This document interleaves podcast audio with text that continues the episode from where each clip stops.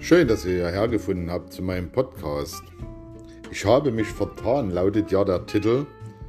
Und wer kennt das nicht? Oft im Leben sagt man sich im Nachhinein, nachdem man irgendeine Entscheidung gefällt hat oder irgendetwas getan hat, dass es falsch war, dass man sich vertan hat. Nun ist meine Theorie da dazu, dass man sich eigentlich im Leben nicht vertut. Weil alles führt da dazu, dass man im Hier und Jetzt eigentlich glücklich sein kann. Egal, ob man eine gute oder schlechte Entscheidung getroffen hat. Mein ganzes Leben besteht nur aus guten und schlechten Entscheidungen. Und ich bin schon über 50 Jahre alt. Ein halbes Jahrhundert hat sich angesammelt an Geschichten und die will ich mit euch teilen. Ich will euch in meinen Folgen mitnehmen in die Vergangenheit und Blicke in die Zukunft wagen. Ich freue mich, dass ihr reinhört. Seid dabei.